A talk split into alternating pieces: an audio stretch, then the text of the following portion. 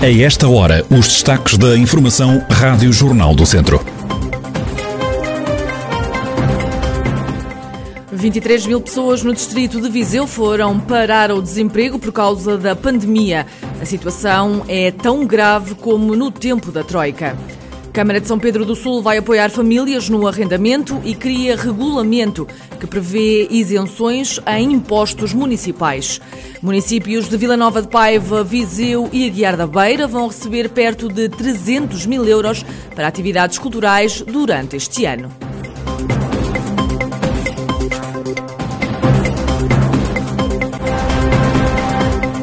A atualidade da região em desenvolvimento já a seguir.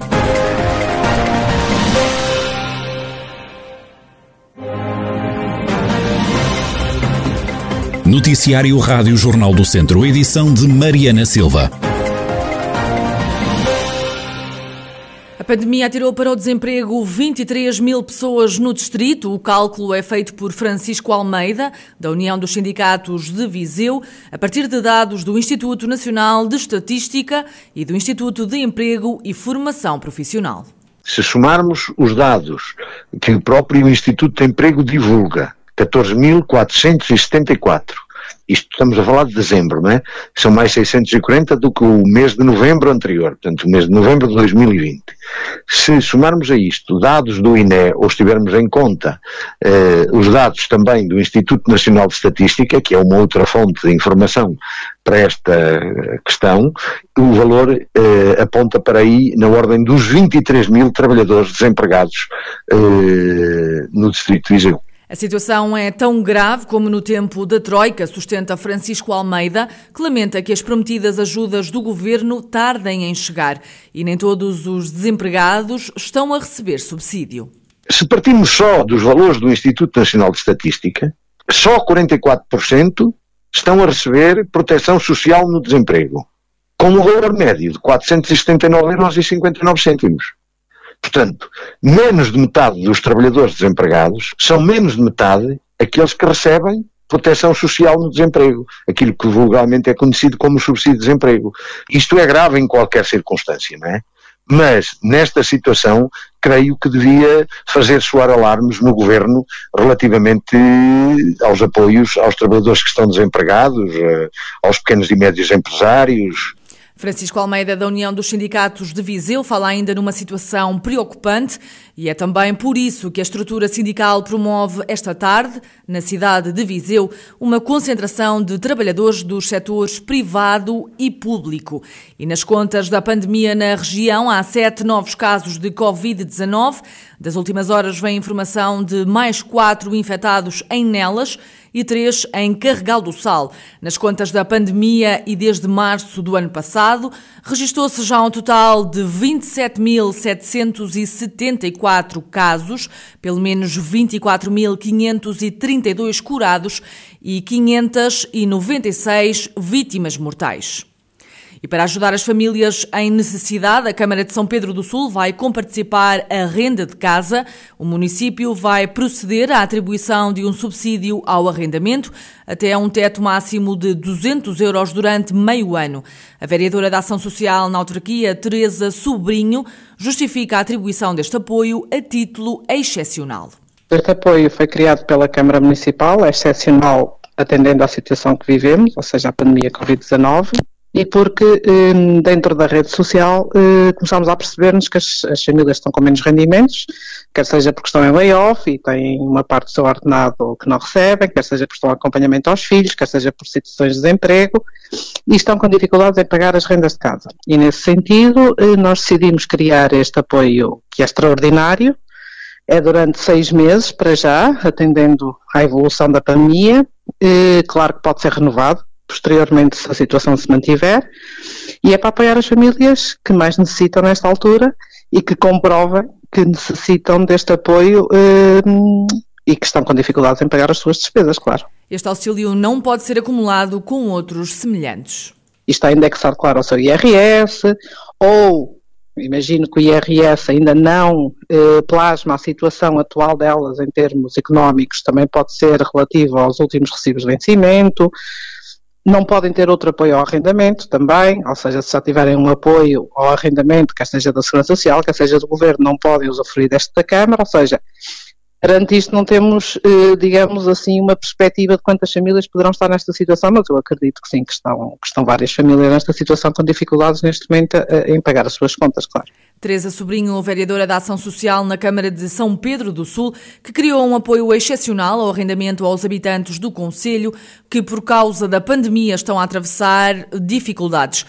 Os interessados podem candidatar-se a partir de segunda-feira, dia 1 de março. E para ajudar na fixação de população e no regresso das pessoas ao Conselho, mas também para promover o desenvolvimento rural e atrair novo investimento privado, a Câmara de São Pedro do Sul criou também um regulamento que prevê uma série de isenções em impostos municipais. O vice-presidente da autarquia, Pedro Moro, destaca a isenção do imposto municipal sobre imóveis. A medida de, de, de apoio ao IMI para, para os jovens dos 18 a 35 anos que adquiram habitação permanente no nosso, no nosso território, portanto, uh, e aí deixam de pagar IMI durante um período considerável, e é uma forma de tentarmos que jovens casais possam ter a sua própria habitação e regressar ou, ou, ou montar a sua residência definitiva no nosso Conselho. Outra medida prende-se com o apoio ao arrendamento de forma a estimular, e aqui especificamente na, na, na zona mais urbana, na área de reabilitação urbana, possamos ter um estímulo ao arrendamento, dando uma isenção de 50% no IMI eh, neste caso aos senhorios, para que seja estimulado o arrendamento e para que mais pessoas possam vir residir para esta, para esta zona. O regulamento para prestar estas ajudas ainda está em consulta pública. O vice-presidente da Câmara de São Pedro do Sul, Pedro Moro, acredita que estes apoios podem começar a ser dados a partir do final do mês de abril. Os municípios de Vila Nova de Paiva, Viseu e Aguiar da Beira vão receber perto de 300 mil euros para desenvolverem atividades culturais durante este ano de 2021. Esta verba chega do programa Centro 2020. José Morgado, presidente da Câmara de Vila Nova de Paiva, refere à Rádio Jornal do Centro que, se a pandemia o permitir, este dinheiro vai ser investido durante este ano. Vila Nova de Paiva, conjuntamente com o município de Viseu e de Aguiar da os seus parceiros, sendo Vila Nova de Paiva o chefe de fila desta candidatura de Terras Mágicas, para a promoção da cultura e do património, foi submetida num aviso de concurso no Portugal, no Centro 2020. Só meteram a candidatura e foram financiados com 293.862 euros de investimento para a área da cultura e do património a ser executado durante o ano de 2021, leia-se, se as condições da pandemia o permitir. José Morgado, o presidente da Câmara de Vila Nova de Paiva, defende ainda que a escolha vai recair nos agentes de cultura locais, como atores ou bandas filarmónicas. A CIM, Comunidade Intermunicipal Viseu Dom Lafões, lamenta que o plano de recuperação e resiliência se centre mais uma vez no litoral, esquecendo o interior do país. O descontentamento e a perplexidade dos autarcas da região é tornado público na voz do presidente da CIM, Rogério Abrantes estudámos o plano, reunimos e chegámos à conclusão que, mais uma vez, eh, portanto, o interior do país eh, volta a estar um pouco esquecido, um pouco quase na totalidade. É? Voltamos a verificar grandes obras, grandes investimentos no litoral e continuamos a verificar eh, pequenos investimentos no, no, no, interior, o que quer dizer que cada vez estamos mais interiorizados, cada vez mais, digamos, abandonados mesmo neste interior. A CIM já escreveu ao Governo e à CCDR Centro a demonstrar a sua posição face ao que está inscrito no plano, um documento que também não dá prioridade à floresta, um setor que foi dizimado pelos incêndios em 2017. Mais uma vez, eh, voltamos a chamar a atenção dos responsáveis do país que não se esqueçam do interior, do interior abandonado, que teve uns incêndios em 2017 que devastou uh, a maior área florestal uh, que alguma vez ardeu de uma vez só no país e que até hoje nada se fez para a sua replantação. O que é que nós vimos? Vimos nascer eucaliptos uh, abruptamente uh, há centenas, onde havia dezenas, nascem às centenas, e nada mais se fez sobre a floresta. Rogério Brandes, presidente da Comunidade Intermunicipal Viseu Dão Lafões, que espera que o governo não se esqueça do interior do país. E afinal, as obras no estádio do Fontelo, em Viseu, só arrancam a 15 de março. O início da empreitada foi adiado uns dias, a pedido do académico de Viseu. Avança o presidente da Câmara Municipal, Almeida Henriques. Faltava-nos uh, passar à terceira fase uh, do Fontelo, que vamos começar agora.